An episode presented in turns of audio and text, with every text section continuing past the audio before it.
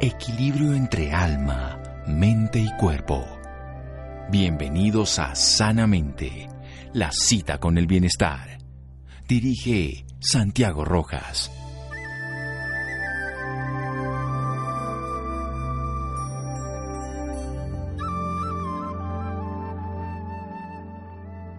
La ansiedad es la característica mental más destacada de la civilización occidental. R.R. Wilbury. Buenas noches, estamos en Sanamente de Caracol Radio. Estar ansioso. Estoy ansioso cuando uno mira además las revisiones bibliográficas de toda esta época de la pandemia, se ha disparado la ansiedad. Ha generado un revuelo en la sociedad la incertidumbre, el devenir, qué va a pasar, qué va a ser de mi vida, de mi salud, por supuesto, frente al COVID, pero también no solamente ese aspecto, sino mis relaciones laborales, cómo va a ser el mundo, qué va a pasar, esto va a seguir, y miles de cosas más que llevan a que el ser humano reproduzca un estado que, si bien es cierto, es natural, cuando se desborda, deja de serlo.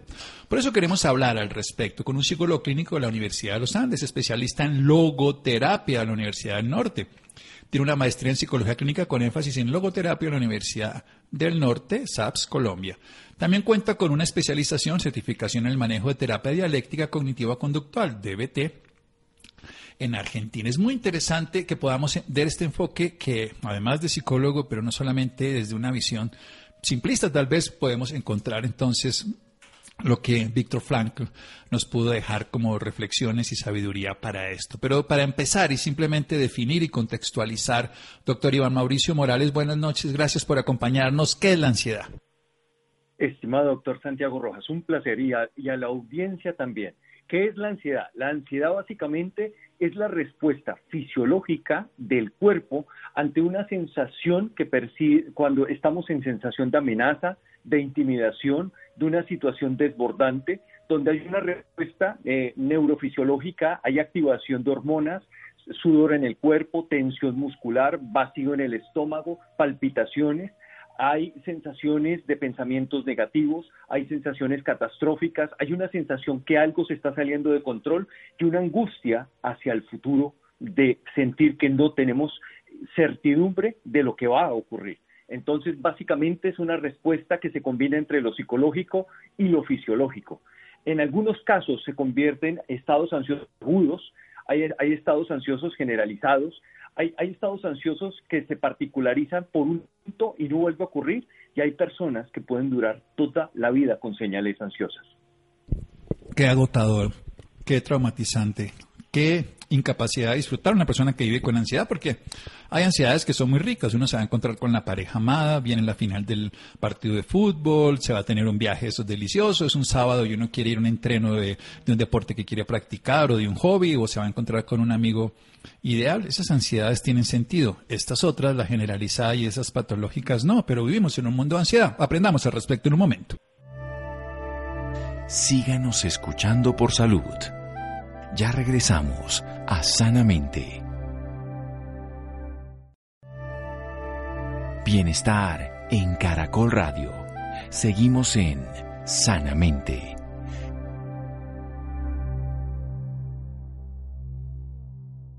Seguimos en Sanamente de Caracol Radio. Iván Mauricio Morales, psicólogo clínico con énfasis en el tema de la logoterapia. Creo que le vamos a preguntar en qué consiste, quién era Víctor Frankl y toda esta versión está hablando de un tema de moda, de moda en esta época, aunque de toda la existencia. Ese estado psicofisiológico de excitación, donde al ser humano se le presenta una situación que la vive, la interpreta, como amenazante, como intimidante, como desbordante, como incapacitante, que le genera al cuerpo, por supuesto, una respuesta de tensión, de alerta máxima, que puede sentir síntomas como ese vacío en el estómago, como sensación de que algo malo puede ocurrir, con pensamientos que pueden no ser agradables y que pueden ser desbordados. ¿Por qué ocurre esto? ¿Por qué hay personas que les da, les perdure, por qué a otros no, doctor Iván Mauricio Morales? Básicamente desde la logoterapia voy a responder, doctor Santiago Rojas. La, ansiedad llegó a darnos un duro golpe a la sociedad por no estar conectados con una plataforma espiritual. La sociedad nos hizo creer que teníamos el control de nuestras vidas. Eh, eh, seres perfectos, carreras perfectas, profesiones perfectas, o en otros casos una vida automatizada donde estábamos distraídos creyendo vivíamos, pero en realidad estábamos en modo autómatas.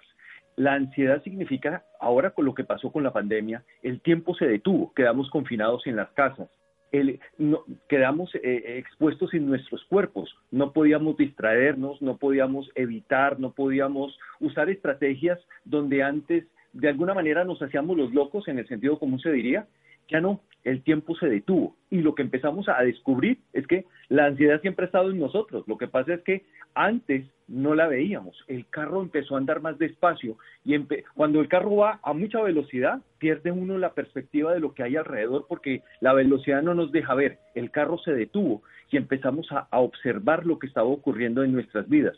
Para muchas personas, observar su vida ah, no es tan fácil porque nos hace caer en cuenta la ansiedad que tal vez no estamos direccionando la vida hacia el lugar que queremos la ansiedad tal vez nos va a revelar la incoherencia en la que nos estamos moviendo, el automatismo, estamos en un matrimonio tal vez que no anhelamos, estamos con unos hijos que de alguna manera no cumplen nuestras expectativas, estamos en, una carrera que tampoco nos satisface, estamos en un trabajo en el cual nos sentimos esclavos y por miedo no hemos procurado tomar decisiones. Entonces, la ansiedad no es un enemigo, sino es una señal de alarma para crear un despertar de cambios profundos. Pero ojo, el problema no es la ansiedad, el problema son las decisiones que la ansiedad viene a mostrarnos y cómo asumirlas.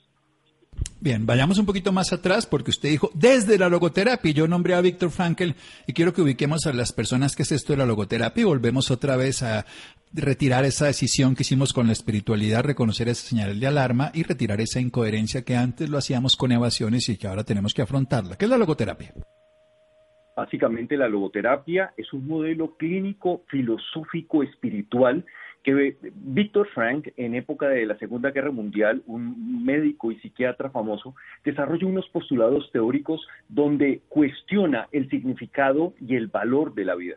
Entonces va a estudiar el sufrimiento y va a empezar a entenderlo sobre lo que significa el sentido de la vida. El planteamiento es muy sencillo. Un ser humano que no tiene un para qué claro el sufrimiento va a ser agotable e, invivible. Ese sufrimiento lo consume.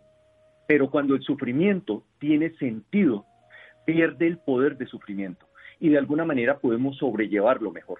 No es que significa que seamos seres adaptables al dolor y al sufrimiento, porque Víctor Frank no trata de someternos como seres humanos. Al contrario, dice, ojo, somos seres que podemos tener adaptación al sufrimiento, pero tenemos el poder también de oponernos al sufrimiento. El destino no vino a crucificarnos, venimos como seres conscientes a vivir en libertad y en responsabilidad, pero la logoterapia es ese desafío de cómo enfrentarnos a la vida, a una vida que está en sufrimiento. Eso es logoterapia. El hombre se autorrealiza, el ser humano, diría Víctor Frank, en la medida que se, se compromete al cumplimiento del sentido de su vida. Nos hablaba de esa perspectiva. Me acordó también de Nietzsche, así hablaba Zaratustra, cuando decía que aquel tiene sus porqués para que vivir se adapta a sus comos. Y en ese sentido puede uno afrontarlo. Pero entonces volvamos a esta incoherencia. ¿Qué hacemos con esta incoherencia de nuestra vida? El modelo actual que está rompiéndose en todo el planeta y lo ven en las crisis sociales, políticas, económicas, familiares, tiene un modelo ideal de lograr, alcanzar, desarrollar, triunfar, ganar, eh, conquistar, y se llenaba de fármacos, se llenaba de alcohol, se llenaba de sustancias o de distractores eh, a través de la imagen y todo. Pero eso se está rompiendo y estamos llenos de ansiedad porque estamos escindidos de lo espiritual, de lo que tiene sentido. ¿Qué hacemos, doctor Iván Mauricio? Básicamente lo primero es aceptar la realidad donde nos encontramos. O sea, ¿qué está ocurriendo? En el espacio de consulta encuentra uno parejas en donde cambiamos el encuentro amoroso con nuestra pareja por tener relaciones virtuales a través de un computador. Entonces, se disparó la ansiedad en una forma que se llaman adicciones por medios digitales. En nuestros adolescentes, en medio de esta pandemia, se disparó la ansiedad aumentando el cutting, aumentando los trastornos alimentarios. Entonces, cada género, cada población empezó a mostrar los rasgos de lo que significaba la ansiedad. ¿Qué hay que hacer? Primero, tenemos que tener un manual de, lo que significa el ego en el ser humano. El ego o la mente, que de alguna manera tiene unos patrones de creencias que a veces son constructivos y a veces son destructivos. Si nosotros no tenemos una educación leve de lo que significa poseer ese ego, ese ego va a consumirnos, sobre todo en una crisis de ansiedad, el ego se vuelve un tirano, donde nos invade con pensamientos intrusivos, obsesivos, pensamientos que nos someten. Entonces, ahí viene la pregunta, ¿quién tenía el control de, de nuestra vida? El ego. El ego que opera con los miedos, con las ansiedades, con la desesperación, con las dependencias, con los apegos. Entonces, la logoterapia, la invitación es hacer un ejercicio de conciencia para hacernos libres. Pero libres no es hacer lo que se me antoje en gana, es la libertad va de la mano con la responsabilidad. Eh, eh, lo decía Víctor Frank. Entonces, la logoterapia plantea aquello que te somete y la, señal de ansiedad, la ansiedad es una señal simplemente, no es el enemigo, no es el problema. Hay que mirar detrás a qué estás sometido. Y de alguna manera, si tú estás luchando por un perfeccionismo, tenemos que encuadrar si vale la pena seguir luchando y, y peleando ese perfeccionismo. Si estás luchando por una relación que no va más, hay que mirar si lo aceptas o si sigues eh, empeñado en tener una relación que no es coherente, que no gratifica, que no tiene beneficios y al contrario, está consumiéndote. Entonces, la ansiedad nos revela decisiones fundamentales que tenemos que tomar, pero con discernimiento, con conciencia, no en automatismo, no de manera ligera. Lo difícil de la ansiedad es que nos centra en nosotros mismos y para muchas personas sentir su propio poder de vida como en Jack Sparrow en Piratas del Caribe, con esta brújula, donde esta brújula tenía una particularidad.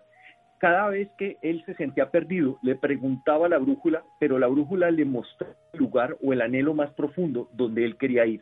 Entonces, la logoterapia va a plantearnos esa invitación que cada ser humano, a través de su brújula personal, encuentre su sentido más real y más auténtico de vivir con plenitud, con poder y, con, y con proyectándose realmente a una vida feliz, no intentando, sino siéndolo. Entre otras cosas, si nosotros acabamos las señales como si rompemos el botoncito que nos muestra la imagen que está dañándose o faltándole aceite al carro. Rompiendo eso, el carro se funde el motor. Porque lo que quiere la gente es que le quitemos la ansiedad. Que le demos un fármaco natural, artificial, químico, eléctrico que le acabe con la ansiedad, no quiere sentir ansiedad. Cuando le podemos poner entonces esa atención, esa atención consciente, eso que usted está llamando en este momento como señal que nos hace tomar decisiones conscientes. Volvamos a lo espiritual. ¿Cuál es esa definición de espiritualidad, doctor Morales, que nos daría la logoterapia y que lo da usted para que nos demos cuenta que nos hemos escindido, que nos hemos separado, que le hemos ignorado, que hemos eh, generado un mundo materialista. El antropoceno ha destruido el planeta y lo sigue haciendo y también ha destruido la humanidad en el sentido que le puso unas metas que no tienen sentido.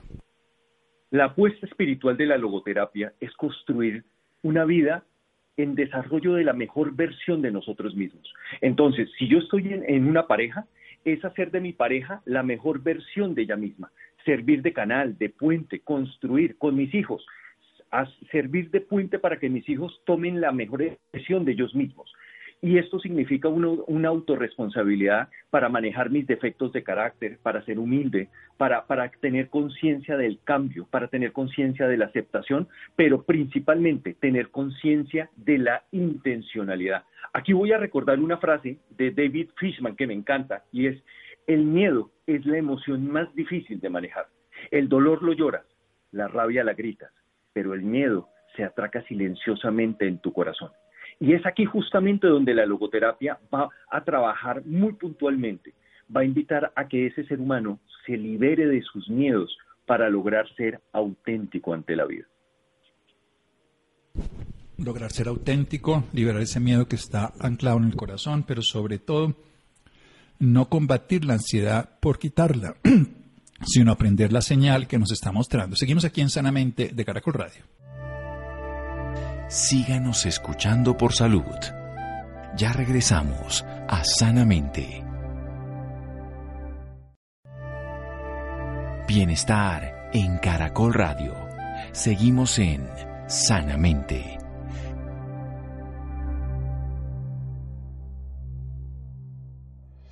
Seguimos en Sanamente de Caracol Radio, esa incoherencia en que estamos viviendo, nos cuenta el doctor Iván Mauricio Morales, psicólogo clínico de la Universidad de los Andes, con especialidad en logoterapia. Nos está hablando, a propósito de que ahora está trabajando con el periódico El Tiempo haciendo unos podcasts. Ahora le vamos a preguntar un poco al respecto que pueden ser de acceso para las personas interesadas. Es la capacidad de tomar decisiones conscientes lo que nos puede cambiar la vida y la, la ansiedad lo que nos está mostrando es esa señal específica de que nos hemos separado de lo espiritual, lo que tiene sentido, de nuestra mejor versión, de lo que podemos ser. Por eso hemos de empezar a aceptar la realidad tal cual se vive, no como quisiéramos que fuera, no como pensábamos, no como estábamos tratando de vivir con cantidad de, digámoslo así, distractores que eran simplemente supresores de nuestra realidad. Esta excitación psicofisiológica, con sensación de amenaza, de intimidación, de desbordamiento, de tensión, de malestar, que nos está diciendo que algo no está funcionando coherentemente. Por eso tenemos que tomar decisiones conscientes, aceptando la realidad y conociendo ese ego que nos desborda, ese que nos quería llevar a una, vida en teoría ideal o, natural o, lo que fuera, pero que en realidad estaba simplemente tapando de tapar sus incoherencias, sus incomprensiones, sus indecisiones y hay que tomar decisiones de convertirnos en lo mejor.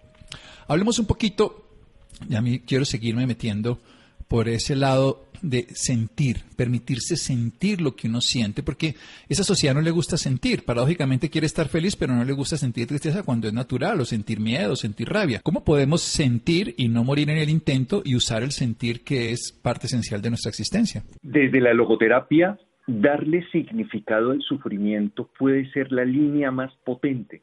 Eh, si nuestras, recordemos un poco las historias de nuestras abuelas que vienen de líneas, vienen de la posguerra, vienen de la guerra de los mil días, y fueron personas, hasta donde yo recuerdo, por ejemplo, mi abuela, en medio de tristeza, sus duelos, fue, fue huérfana, siempre tuvo una sonrisa para la vida.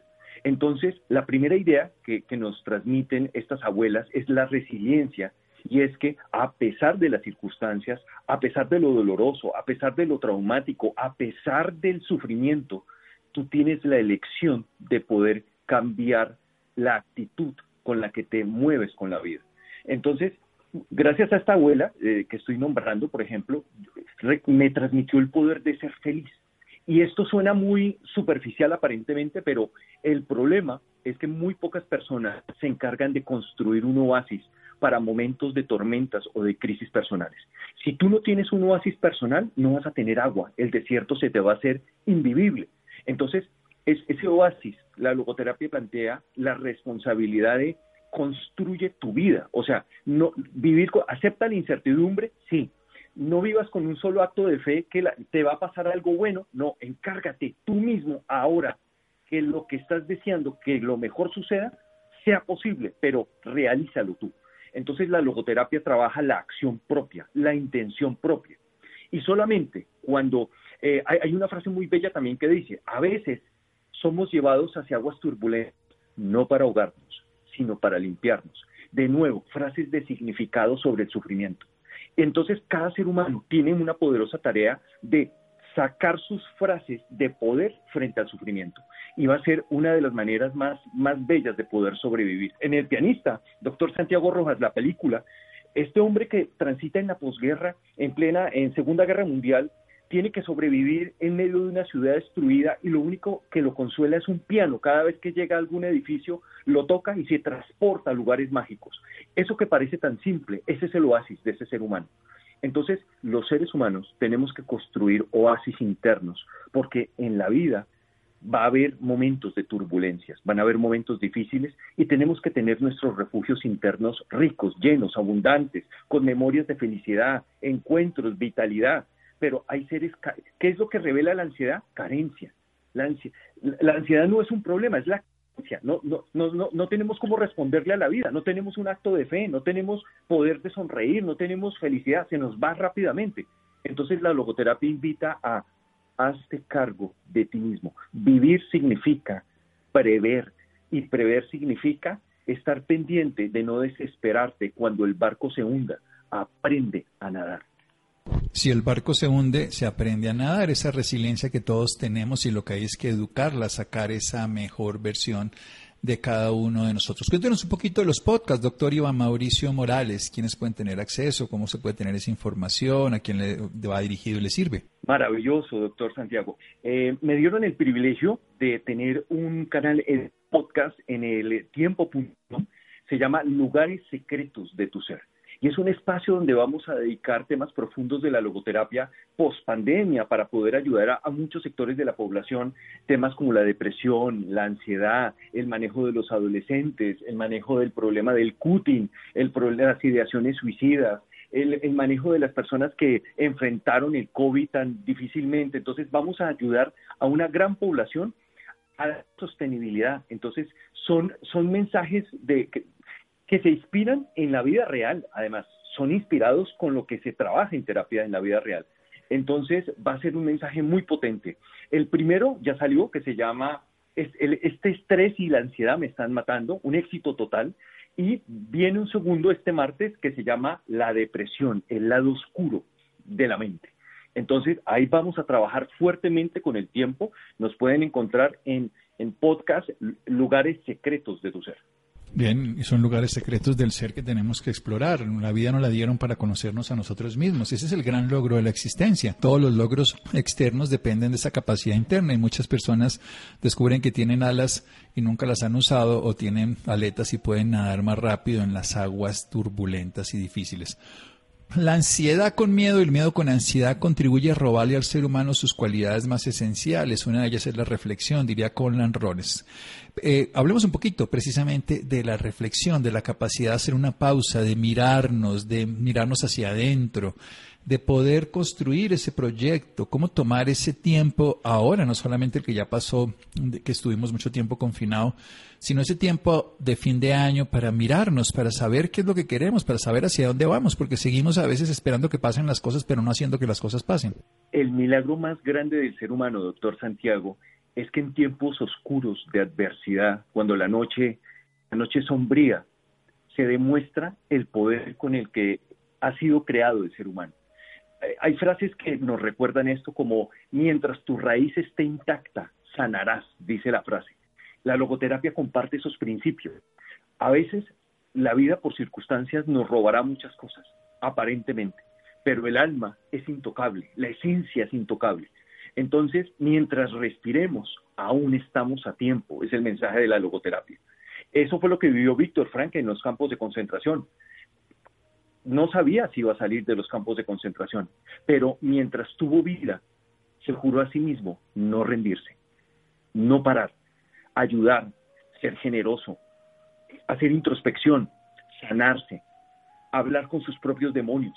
Entonces tuvo una titánica tarea estando prisionero, que cualquiera hubiera podido decir, pero ¿qué había que hacer allá? Lo que él hizo fue revolucionario y en principio todo esto por eso se resume la logoterapia, logos terapia del sentido de la vida.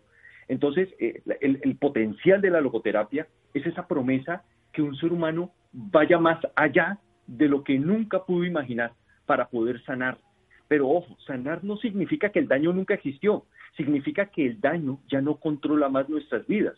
Entonces la logoterapia parte de principios muy realistas, no, simplemente es una positividad aplicada de que todo va a estar bien, sino al contrario, es, un realismo sobre el sufrimiento y es aceptar lo que, cómo nos construye el sufrimiento. Eso es logoterapia.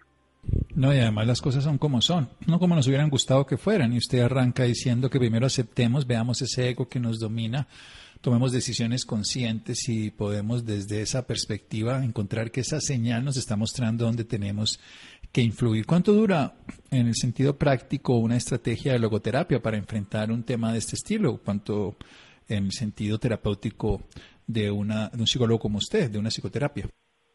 Ah, eso es una pregunta hermosa, doctor Santiago Rojas. Es una pregunta hermosa, doctor Santiago Rojas, porque la logoterapia, la mirada terapéutica, clínica, lo primero es que nosotros no estamos mirando el diagnóstico patológico de la persona, no estamos, mira, no estamos mirando la parte enferma de la persona. La logoterapia le habla a la parte sana, a la parte más profunda, a la parte que nosotros le decimos, tú puedes hacerte cargo de lo que estés viviendo, llámale depresión, con lo que haya, con lo que es esa terapia, tú tienes el poder de hacerte cargo de eso, responsabilízate. Entonces, la mirada de la logoterapia es tan esperanzadora, donde los factores de motivación son muy rápidos, son muy rápidos porque la gente funciona con el factor de la esperanza, de, de ver resultados, de ver procesos de cambio, de sentirse amablemente tratado en una terapia, de, sentirse digno de, hablar, porque normalmente en una terapia voy a hacer un chiste de mal gusto y es, uno se sienta haciéndole terapia es a la patología. Ah, eh, aquí dice que eres depresivo, entonces uno le habla es a la depresión. Hay un ser humano allá. O sea, entonces la logoterapia siempre va a hablarle a ese ser humano que está allá, a ese ser humano que ha sido capaz de soportar eso, de, de sostenerse con eso y a pesar de eso, continuar su vida. La logoterapia entonces tiene una capacidad de potencia en tiempo, es, es, relativo, depende de los criterios clínicos, pero seguramente es una terapia mucho más avanzada y revolucionaria en, tiempo que otras perspectivas, que eh, más protocolos, que requieren más procesos. La logoterapia dispara el factor motivacional, de alguna manera disparando el convencimiento de tú puedes hacerte cargo de eso. Claro, hay una parte técnica que hay que manejar, pero la logoterapia va a tocar el poder interno de ese ser humano para decirle no te rindas. No te rindas, eres resiliente, podemos avanzar, esto es posible y quiero resaltar esa parte tan bella que tiene la logoterapia y es eso, el ser humano tiene cosas maravillosas y las puede uno utilizar.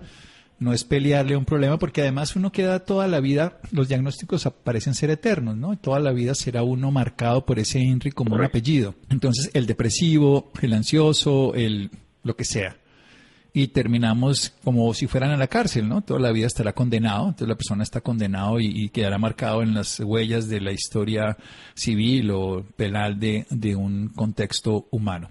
Terminemos con esto desde el punto de vista práctico. ¿Qué pasa cuando uno precisamente se hace cargo de uno mismo? ¿Qué pasa cuando uno acepta su realidad? ¿Qué pasa cuando uno conoce su ego y empieza a tomar la decisión de ser consciente de todos sus síntomas y vivirlos y retirar esas incoherencias? Sale lo que en logoterapia significa vivir en autenticidad, con la mejor versión de sí mismo, es equilibrando los defectos de carácter, trabajando continuamente en ellos. Y, y vamos a, a inducir un estado de pronoia, ¿A qué se refiere la pronoia? Un estado mental contrario a la paranoia, donde la persona está convencida que la vida, que el universo va a conspirar a favor de uno.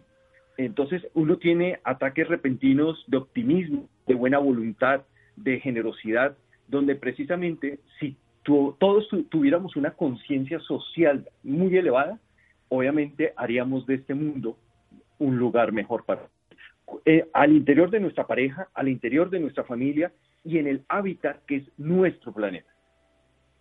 No, además no tenemos sino una sola casa. Esta casa se llama Planeta, una sola comunidad, no somos colectivos separados, somos una comunidad única que se llama humanidad, de la cual todos pertenecemos y que tiene el sentido, llámese la raza, el género, las características, simple y llanamente son condiciones externas, pero estamos hechos de la misma esencia. ¿Dónde podemos tener más información al respecto del doctor Iván Mauricio Morales? Un dato personal, una página web, algunas redes sociales y también entonces recordar que hay unas, unos podcasts que están con el periódico El Tiempo.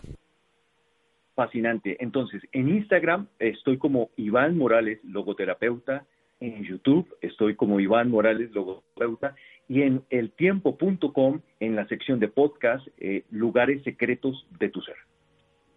Lugares secretos de tu ser para que los conozcamos, para que sepamos que nosotros los seres humanos tenemos mucho, mucho para transformar, para crecer, pero también para disfrutar. La vida puede ser un jardín de rosas y también nos pueden tocar las espinas, depende de cómo nos la tomemos.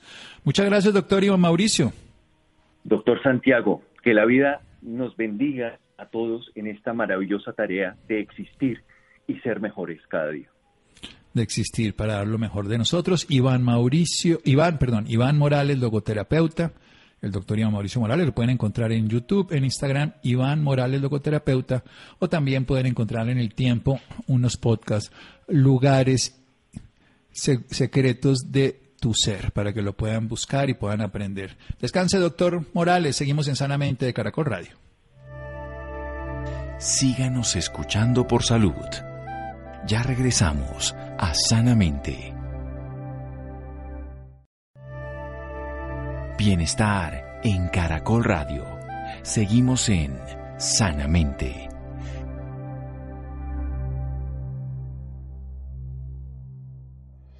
Seguimos en Sanamente de Caracol Radio. Podemos encontrar al doctor Iván Mauricio Morales en las redes sociales, en Instagram y en YouTube como Iván Morales, logoterapeuta. Y pueden encontrar también unos podcasts, lugares secretos de tu ser. Ahí pueden encontrarlo en el periódico El Tiempo. Y es interesante que podemos desarrollar todos esos dones que nos los contó. El programa Mil mamografías que salvan vidas, creado por la Fundación Avon para las mujeres, comenzó ya el 19 de octubre, Día Mundial por la Detección Temprana del Cáncer de Mama. Nidia Cristina. Muy buenas noches, doctor Santiago, y a todas las personas que nos acompañan la noche de hoy. Claro que sí, doctor Santiago, y es que la Fundación Avon para las Mujeres comenzará la implementación del programa Mil Mamografías que Salvan Vidas, entendiendo que la mamografía es mundialmente reconocida por la comunidad médica como el apoyo diagnóstico más efectivo para la detección temprana, ya que permite identificar anomalías en las mamas aún antes de la existencia de signos externos. Sin embargo, es una realidad que muchas mujeres no acceden a ella por desconocimiento y falta de recursos. A esto hay que sumarle la contingencia por el COVID-19, ya que puso en pausa varios temas relevantes para las mujeres, como por ejemplo en temas de la salud, la asistencia a chequeos anuales para detección y diagnóstico de cáncer de mama se detuvieron, mientras que el desarrollo de la enfermedad no paró. Así que por esta razón, esta noche nos acompaña Carolina Henao Restrepo, directora ejecutiva de la Fundación Avon para las Mujeres. Carolina hace parte del equipo de Avon en Colombia desde hace 15 años, donde se desempeña en el área de comunicaciones y desde hace 8 años asumió el liderazgo de la Fundación Avon para las Mujeres en el grupo de mercado andino, Colombia, Perú y Ecuador. Muy buenas noches, Carolina. Bienvenida Sanamente de Caracol Radio. Hola, Nidia. Buenas noches para ti. Buenas noches al doctor Santiago Rojas y buenas noches a todos los oyentes de Sanamente. Un gusto estar aquí con ustedes. El gusto es nuestro. Carolina, queremos conocer sobre Avon y la Fundación para las Mujeres. Cuéntanos acerca de ella, su historia, sus servicios y qué le brinda a las mujeres. Bueno, la Fundación Avon para las Mujeres fue creada en el mundo en 1960, ya es una historia importante la que tenemos como fundación y Avon pues como compañía existe hace ya más de 135 años. ¿Y por qué nace la fundación? Porque si bien Avon es la compañía para las mujeres, para Avon no es un propósito, no es de interés tener mujeres ofreciendo la oportunidad de independencia financiera, vendiendo cosméticos, vendiendo belleza, cuando no estamos preocupándonos por el bienestar integral de la mujer. Es así como Avon entonces eh, determina hace ya todos estos años cuáles son, en busca cuáles son esas, esas causas que más afectan a la mujer y pues lamentablemente a lo largo de la historia encontramos que el cáncer de mama siempre ha sido uno de estos flagelos como también lo es la violencia contra la mujer y por supuesto en temas de inequidad pues siempre, siempre ha estado esto latente. Y son estos tres los frentes en los que decide la Fundación Avon trabajar, concentrándose pues en poder acompañar no solamente a las mujeres que son esas representantes independientes de ventas, que son nuestra razón de ser, sino la mujer en general, la mujer en Colombia y en el mundo entero, que es donde Avon opera. Claro que sí, siempre pensando en el beneficio para las mujeres. Y Carolina, hablando del programa, este programa que será implementado, que es llamado Mil Mamografías que Salvan Vidas. ¿Qué es esta iniciativa? ¿Cuál es su propósito? Nos alegra muchísimo, nos emociona poder presentar este programa poderle contar a toda Colombia que desde la Fundación Avon para las Mujeres estamos haciendo una donación de mil mamografías en 15 ciudades de Colombia, pudiendo llevarle este procedimiento, pudiendo acceder o permitiéndole más bien a las mujeres acceder a este procedimiento que si bien hace parte del sistema de salud, pues por diferentes motivos, ya sea socioeconómicos o geográficos, muchas mujeres no acceden a ella. Muchísimas mujeres no tienen conocimiento de que existe la mamografía. Nunca se la han practicado. Nosotros incluso hace unos días estábamos acá también conversando con el doctor Rojas acerca de esta encuesta regional de opinión pública sobre el cáncer de mama que llevamos a cabo en Latinoamérica, en siete países de Latinoamérica, conversando con siete mil mujeres acerca de esas creencias, esos mitos, realidades, percepciones que saben las mujeres acerca del cáncer de mama. Y justamente uno de esos hallazgos de la encuesta fue ese desconocimiento por parte de las mujeres y ese temor a practicarse la mamografía.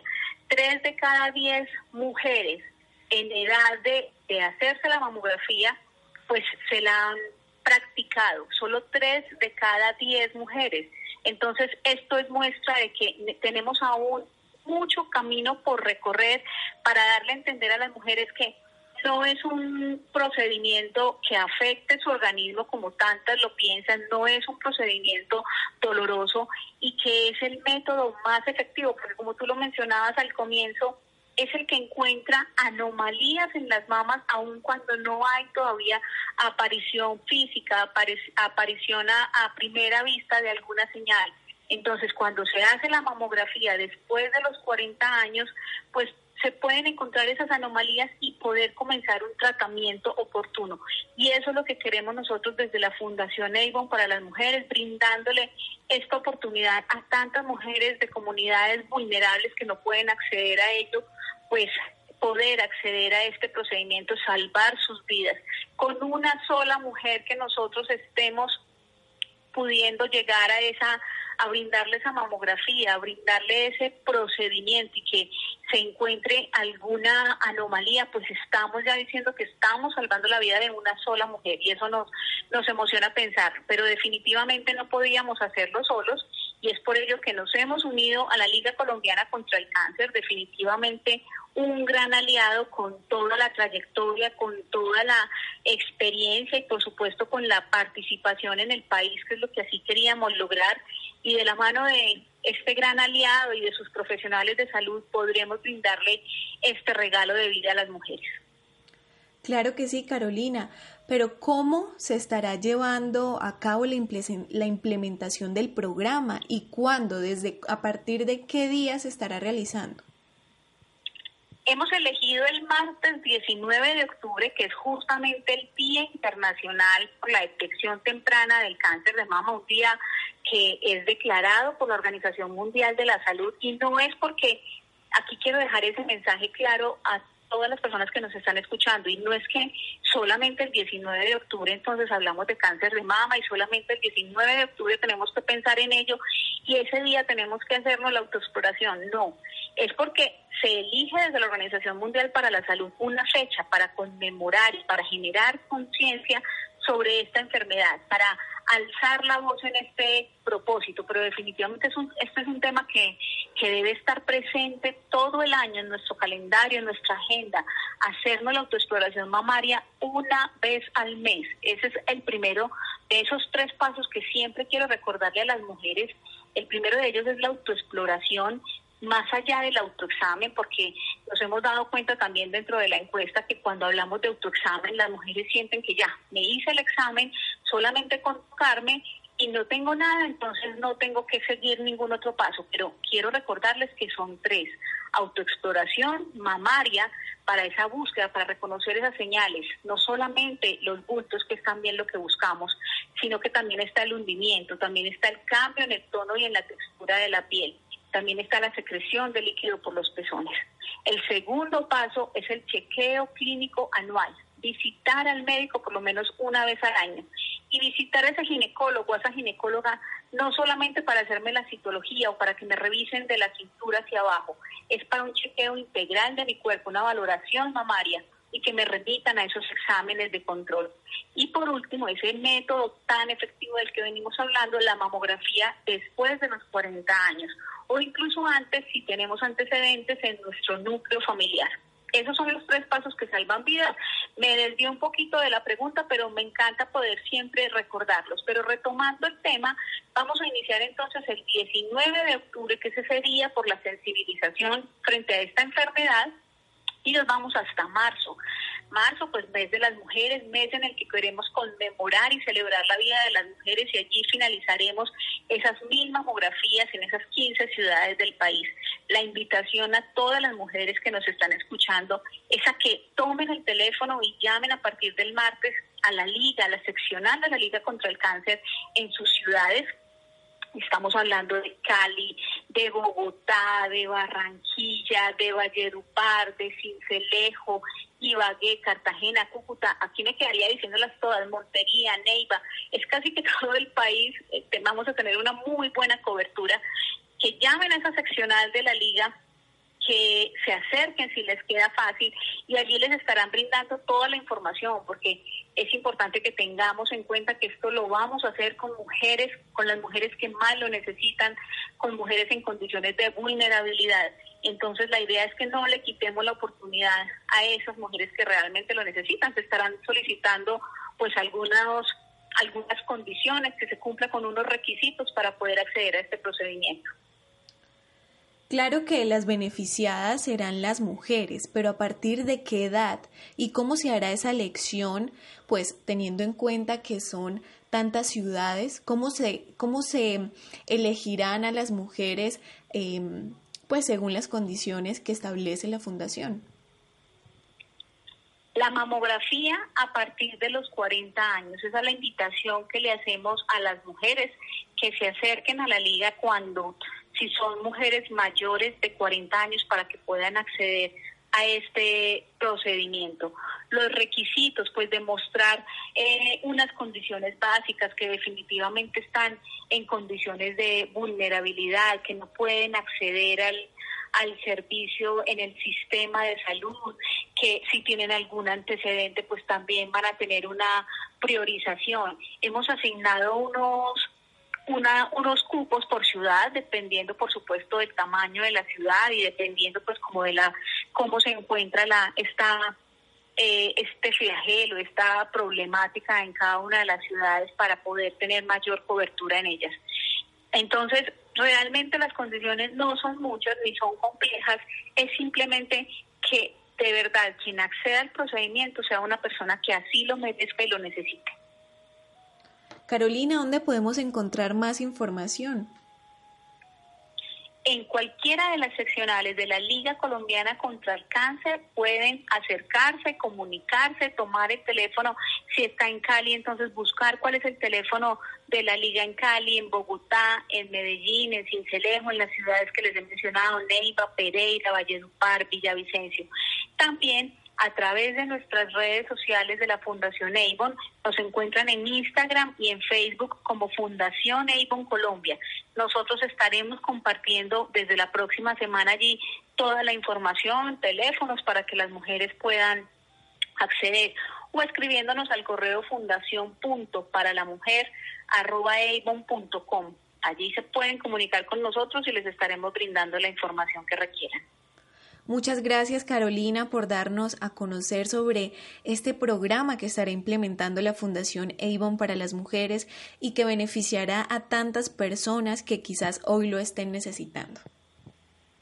Muchísimas gracias a ustedes siempre por abrirnos este espacio para compartir estas buenas noticias que definitivamente son noticias que salvan vidas. Como tú dices, podremos llegar a mil mujeres con esta noticia tan positiva, con este procedimiento que podrá ayudarles pues en un plan de educación, porque además lo que queremos con la mamografía, pues eh, invitando a las mujeres a la seccional de la Liga Colombiana es también brindarles esas herramientas para que continúen ellas mismas con sus de manera responsable, pues con sus deberes de cuidar su salud. Bueno, muchas gracias nuevamente al doctor Santiago, a ti Carolina y a todos nuestros oyentes. Les deseo una feliz noche. Gracias, Nina Cristina. Gracias, Laura. Gracias, Ricardo Bedoya. Quédense con la voz en el camino con Ley Martin. Caracol piensa en ti. Buenas noches.